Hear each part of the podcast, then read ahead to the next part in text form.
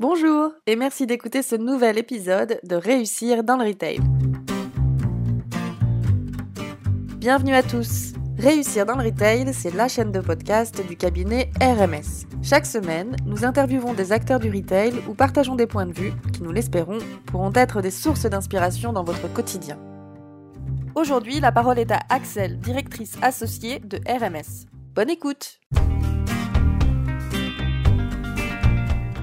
Bonjour Maxence, merci beaucoup d'avoir accepté notre invitation pour réussir dans le retail. Je suis ravie de t'interviewer aujourd'hui. Si j'ai pensé à toi, c'est parce que je trouve que tu as un super parcours, de super valeurs et que euh, tu peux être très inspirant euh, pour euh, tous nos auditeurs. Alors, est-ce que tu peux nous parler un petit peu de ton parcours, comment tu es arrivé au poste auquel tu es aujourd'hui et, grâce à quelles convictions? Donc, moi, j'ai eu un parcours plus ou moins classique, on va le dire. j'ai fait un BTS MUC, une école de commerce en alternance, car, car la vie voilà, donnait cette opportunité et aussi cette difficulté de ne pas pouvoir forcément faire une école en initiale. Donc, j'ai l'alternance, ça m'a beaucoup enrichi. Donc j'ai commencé avec euh, des belles écoles comme Decathlon. Euh, j'ai enchaîné avec C France, qui est maintenant euh, Canon. j'ai fait une grande partie aussi de ma carrière aussi chez Ralph Lauren. Ralph Lauren, ça a été un peu une, école qui m'a qui m'a suivi tout au long un peu de mon parcours. Je suis quand même resté 12 ans là-bas. Après, j'ai monté quelques commerces, quelques j'ai eu quelques quelques aventures entrepreneuriales. Et après, j'ai enchaîné avec Verbaudet, avec Pita Rosso, et enfin, j'ai terminé avec Vapostor, à laquelle je suis actuellement. Donc aujourd'hui, tu diriges le réseau Vapostor tu as 35 ans et quand on entend tout ce que tu nous dis, on se dit mais comment il a réussi à, faire tout ça en, si peu d'années? Alors, quel est ton secret? Bah, En fait, au début, euh, pour être très, très, très honnête, j'ai beaucoup euh, mutualisé et fait beaucoup de, de, boulot en même temps. J'étais dans, dans, ma, dans ma vie, euh, je pense, quelqu'un qui avait envie de, de, se dépasser, de découvrir des nouvelles choses et, j'avais vraiment la conviction qu'aujourd'hui, bah, le temps était court et qu'il fallait forcément que je me développe et pour me développer, il fallait que je rencontre un maximum de personnes, que j'ai un maximum d'expériences diverses et variées qui me permettaient de grandir tout au long de mon parcours. Donc c'est sûr que comme je vous ai dit, Ralph Lauren m'a suivi tout au long de ma carrière euh, pendant une douzaine d'années. Euh, je travaillais là-bas le dimanche, je travaillais dans un internat avec des jeunes le soir, je travaillais en tant que directeur de magasin, je travaillais du, du, 7 jours sur 7 pendant euh, plus de deux ans et 6 jours sur 7 pendant, pendant à peu près 4 ans. Tu as quand même une capacité de travail, une énergie assez extraordinaire pour avoir tenu ce rythme. Mm. En fait, je pense que hum, c'est surtout que j'ai une envie de, de, de toujours progresser et surtout de toujours m'enrichir de quelque chose. Et c'est vrai que j'ai beaucoup d'énergie, surtout j'ai envie de diversité. Je suis quelqu'un qui s'ennuie assez vite. En fait, quand je suis sorti de mon école de commerce, c'est vrai que le niveau de responsabilité que j'avais ne me permettait pas forcément d'exploiter tout ce que j'avais envie d'exploiter. Et donc, euh, ma technique, ça a été de, diversifier les expériences. C'est vrai que cela m'a enrichi, m'a permis aujourd'hui de pouvoir progresser, de connaître plein de choses sur plein de choses, mais c'est grâce à l'expérience que j'ai pu avoir dans tous ces différents métiers. Et est-ce que tu as eu des rencontres déterminantes, justement, dans, ton parcours? Bah, Dans mon parcours, oui, j'ai eu des rencontres déterminantes, forcément. Hein, au, fur et à mesure des, des expériences professionnelles, on rencontre des gens, mais pas qu'à ce moment-là. C'est-à-dire que effectivement, j'ai rencontré des managers qui étaient inspirants. J'ai rencontré des personnes qui n'étaient pas managers, mais avec qui j'ai travaillé qui avaient des choses à m'apprendre aussi, parce que je pense que c'est vraiment un échange. Autant on apprend aux gens, autant on apprend des gens. Et ça, je pense que c'est vraiment quelque chose à vraiment euh, cultiver, c'est-à-dire euh, mettre ses antennes en place et de se dire, bah, qu'est-ce que je peux apprendre de chaque personne? On peut très bien apprendre de la patience d'un de, de, nos collaborateurs et qui pourtant euh, pourrait penser qu'on a tout à lui apprendre, mais non, en fait, il a des qualités qui peuvent nous, enrichir pour pouvoir progresser sur d'autres sujets. Et aussi, des fois même, ce fut des rencontres lors d'entretien avec des personnes avec qui je n'ai jamais travaillé même, qui étaient inspirantes, qui m'ont donné envie de, faire des, postes avec des niveaux de responsabilité plus importantes ou des attitudes ou des façons de prendre les choses. Donc je pense que vraiment ce qui nous enrichit, c'est la rencontre et surtout avoir la capacité d'écouter, c'est-à-dire se dire euh, qu'est-ce qu'on me dit et qu'est-ce qu'on ne me dit pas, mais qui est quand même présent lors de ma discussion avec quelqu'un. Et donc toi aujourd'hui, tu es, à la tête de Vapostor, donc j'imagine que tu as fait pas mal de recrutement.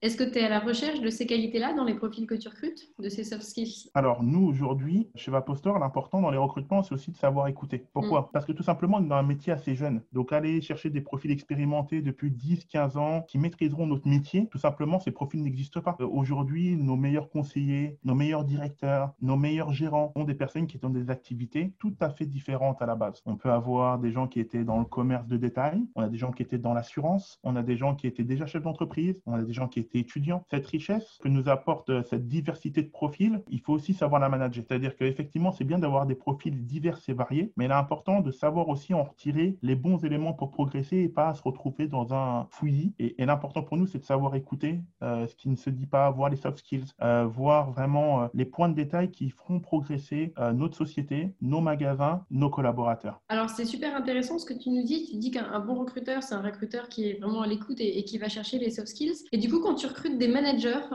qu'est-ce que qu'est-ce que tu cherches d'eux? Qu'est-ce que tu attends bah, En fait, il y a plusieurs choses. Déjà, il y a, y a un tempérament. Aujourd'hui, un bon manager, pour moi, c'est quelqu'un qui va savoir allier effectivement le savoir-être, le savoir-faire. Mais qu'est-ce que ça veut dire? Derrière ces mots, il y a aussi du sens. C'est savoir écouter son équipe, vouloir la faire progresser, se dire qu'aujourd'hui, ça peut ne pas aller, mais avoir toujours un tempérament résilient, avoir aussi de la qualité en opérationnel. Et ça, c'est important pour nous d'avoir ces, ces qualités qui soient existantes dans les profils que nous allons former, parce qu'effectivement, nous allons les former. Mais il faut que ces qualités soient là, soient, soient déjà présentes, parce que sans ces qualités-là, il est difficile de pouvoir pousser plus loin. Il est important de savoir écouter, de sentir les traits de caractère, de sentir la psychologie de chaque personne que nous rencontrons pour pouvoir se dire demain, cette personne-là peut être un manager euh, comme on l'attend chez Vapostor. Donc, ce que tu dis finalement, c'est que euh, toutes ces qualités et la projetion que tu fais en termes de potentiel euh, lié à, du comportement, c'est plus important presque pour toi que la vraie expertise technique, que le savoir-faire. Oui, parce que je pense que, hum, je pense que dans tous les métiers que, que j'ai fait, je pense que l'expertise technique, elle s'apprend. J'ai travaillé chez Verbaudet dans le bébé, je ne savais pas monter une poussette. J'ai travaillé dans la chaussure chez Peter Rousseau, je ne savais pas ce que c'était forcément, pas plus que ça. On arrive chez Ralph Lauren, première fois, on doit plier une chemise, euh, découvrir ce que c'est, cet univers. Je pense qu'aujourd'hui, quelqu'un qui a déjà de l'appétence à apprendre, à se dépasser, à avoir un comportement euh, exigeant et bienveillant vis-à-vis de lui-même, vis-à-vis de ses collaborateurs, c'est quelqu'un qui va pouvoir apprendre le produit. Ce qui est important, c'est surtout d'avoir cette euh, volonté de toujours se dépasser et surtout de travailler en collaboration.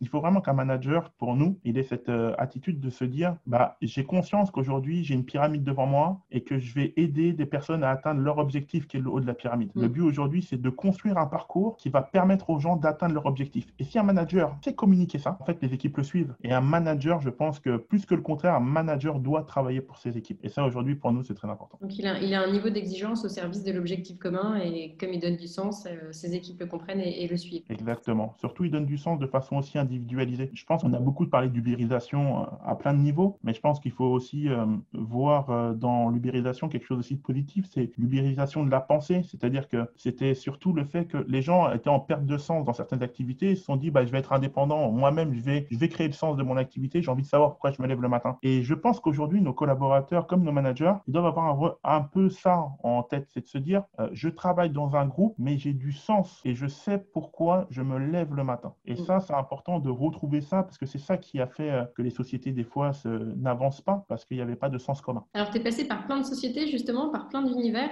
Euh, tu as beaucoup de recul sur, sur le retail aujourd'hui.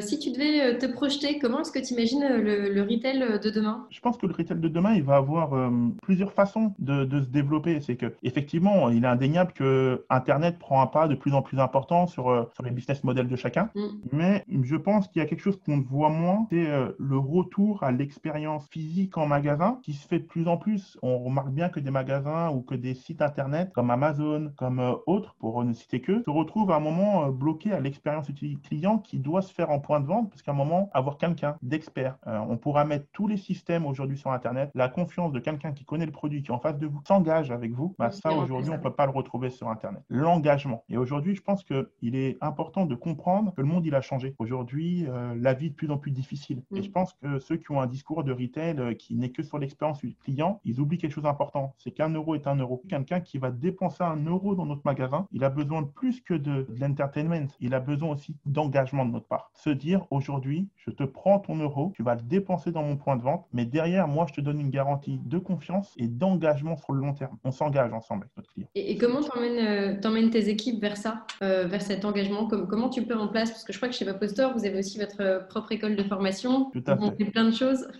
Donc aujourd'hui, chez nous, il y a plusieurs choses. Il y a une formation forcément initiale hein, qui permet à nos collaborateurs de, de s'inclure dans le projet Vapostor et de mieux le comprendre. Et il y a aussi le côté, le travail de, du, plus que de la satisfaction client, de l'enchantement client. Qu'est-ce qu'on entend par là? C'est de mieux en mieux comprendre notre client et de se dire qu'il y a aussi un caractère psychologique à une vente. Aujourd'hui, les gens disent bah, je vais donner le bon produit au bon moment et ça y est, le client est content. On peut donner le bon produit au bon client, mais que ce client ait une expérience qui soit quand même désagréable car on n'aura pas compris ses besoins sociaux. Il y a des choses qui s'appellent appelle bah, les ICO, l'inclusion, le contrôle, l'ouverture, tous ces marqueurs forts qui vont nous permettre de mieux comprendre les besoins de nos clients. Si on met notre petites antennes dehors, comme, comme j'aime dire, on va remarquer que notre client il a besoin d'inclusion. C'est-à-dire qu'il y aura des clients qui vont nous dire euh, non, je vais juste regarder, et des clients qui vont être désireux d'avoir du conseil, de se sentir boutique. Bonjour, comment allez-vous? Et ça, il faut savoir le, le comprendre, l'entendre et le donner le bon niveau pour chaque client. C'est ça qui est important. C'est-à-dire qu'un client aujourd'hui peut arriver dans d'autres magasins et avoir un niveau de contrôle, par exemple, pour passer euh, au C, d'ICO, à, à 7. Pourquoi? Parce qu'il vient de sortir du boulot, que ce soit une femme ou un homme, euh, il y a chacun sa vie personnelle. Et cette personne-là, demain, si on ne lui donne pas d'abord le bon produit avant de lui conseiller, eh ben, on va le perdre dans la vente, tout simplement. Parce que cette personne-là, aujourd'hui, il a une peur, c'est sa capacité à choisir pour lui-même. Aujourd'hui, il a un laps de temps qui est court, il a déjà regardé le produit. Nous, on sait que c'est peut-être pas le bon produit. Mais si on lui donne pas d'abord son produit avant de le conseiller, bah, c'est une personne qu'on va perdre, qui va dire, vous n'avez pas le bon produit, attendez je vais ailleurs. Et ça, aujourd'hui, il faut être en capacité de savoir faire plus que de répondre aux besoins du client, c'est l'anticiper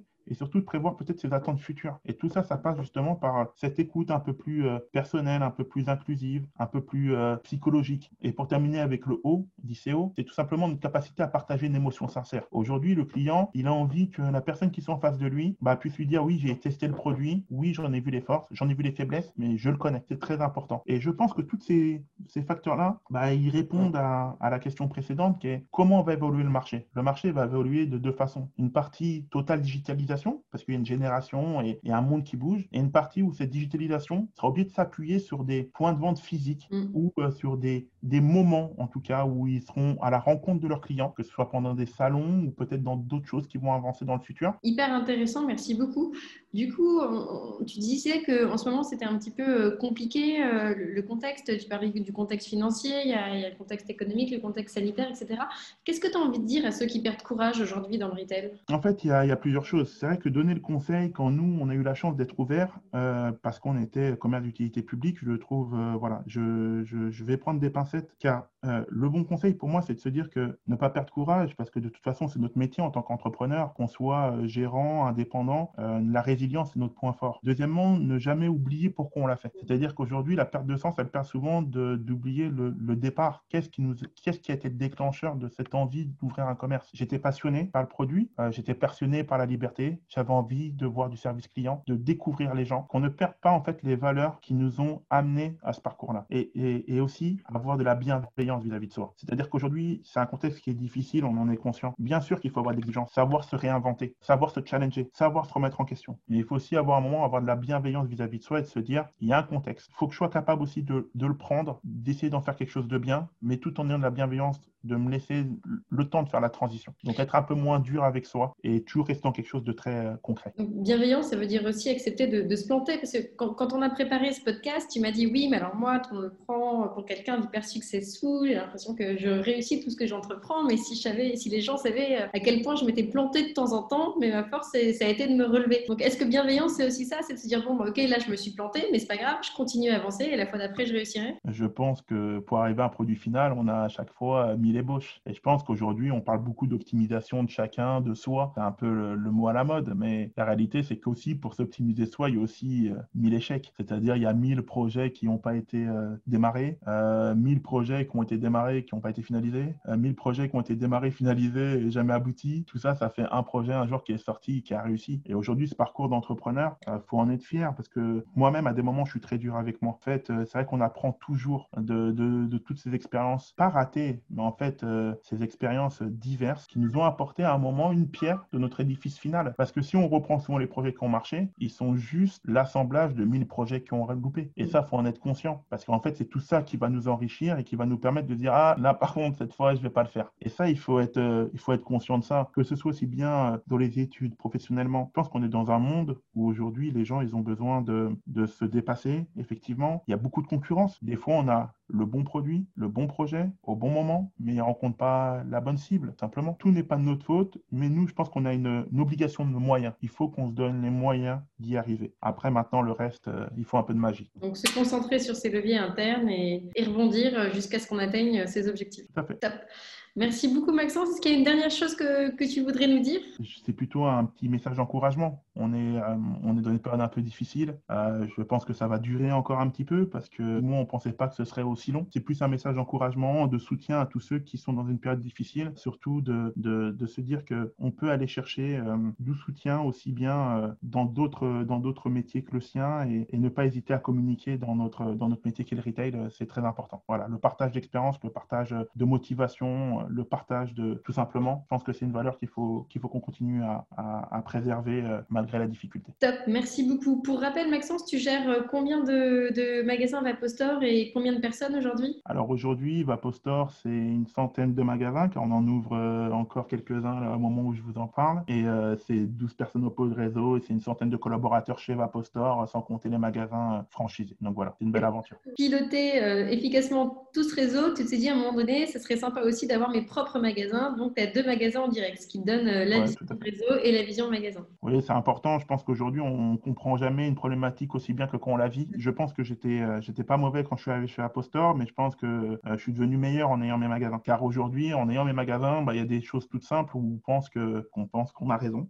Et des fois, on remarque qu'en fait, en utilisation, une fois qu'on est sur le terrain, bah, c'est pas aussi évident que ça. Donc, euh, c'est quelque chose que je conseille, qui est souvent décrié quand on est dans un réseau, dans une de réseau, d'avoir des magasins aussi à soi. Mais je pense que c'est quelque chose qui, qui, est très sain. Je pense que chaque directeur de réseau, chaque directeur euh, d'unité commerciale devrait aussi avoir la capacité et de vivre l'expérience comme ceux qui l'engagent sur un parcours qui n'est pas toujours facile, c'est de l'entrepreneuriat. On a vraiment une caution morale on dit à quelqu'un allez-y avec nous, on croit en notre concept. Et je pense que vivre l'expérience de l'intérieur, ça nous permet d'être meilleurs et surtout de, de, mieux comprendre les gens avec qui on travaille. C'est aussi un super conseil.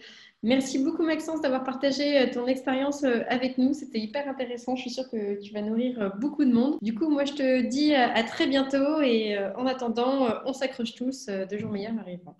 Merci Axel. À bientôt. À bientôt.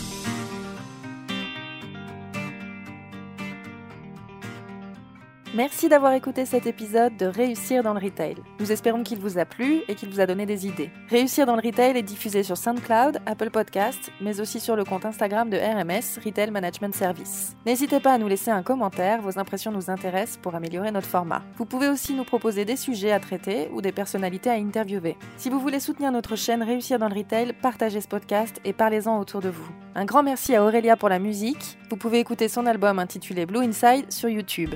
Encore merci pour votre écoute et à la semaine prochaine